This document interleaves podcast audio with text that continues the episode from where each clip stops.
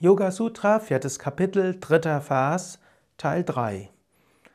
Patanjali sagt, dass eine Ursache nicht die Vorgänge der Natur bewirkt, sondern Hindernisse beseitigt. Ich hatte das letzte Mal gesprochen hm, über hm, ein beginnendes Burnout, also wenn du dich energielos fühlst. Angenommen, du bist in einer schweren Depression, gilt vielleicht noch mehr und dort ist eine professionelle Hilfe vielleicht wichtig. Aber ich spreche jetzt erstmal über beginnende Burnout, beginnende Niedergeschlagenheit, Energielosigkeit.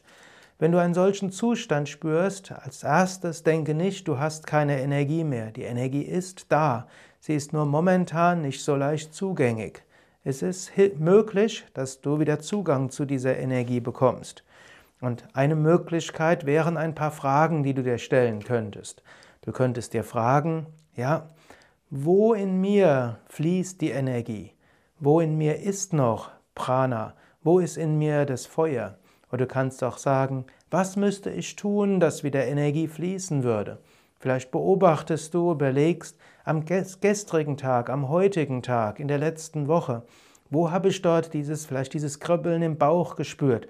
Wo habe ich plötzlich Freude gespürt? Du kannst auch überlegen, wenn ich etwas mache, was würde mir Freude geben? Wo würde die Energie fließen? Überlege nicht, oh, was blockiert alles meine Energie und was ist alles so schlimm und so weiter. Hm? Gut, diese Gedanken wirst du nicht ganz vermeiden können und es ist jetzt auch nichts weiter tragisch dabei.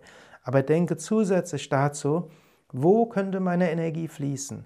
Wenn ich dran denke, an den heutigen Tag, was könnte ich tun, dass wieder Freude da ist? Was könnte ich tun, dass Energie da ist?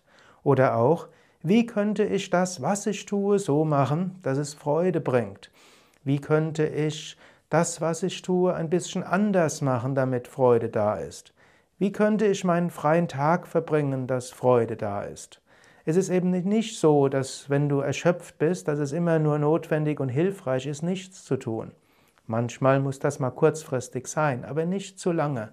Wenn du zu lange Tätigkeit los bist, dann wirst du dich nicht regenerieren, sondern die Bewässerungskanäle der inneren Energie werden sich nur noch stärker verschließen. Also überlege, wie kann ich das machen, was ich mache, mit Freude? Wie kann ich das, was ich zu tun habe, mit so machen, dass es mir Energie gibt? Oder was müsste ich machen, ob bei der Arbeit, ob in der Freizeit, ob in der Familie, ob mit meinem Partner? Was müsste ich machen, dass wieder Energie fließt, dass wieder Freude fließt, dass Inspiration fließt? Beim nächsten Mal mehr noch zu diesem Vers.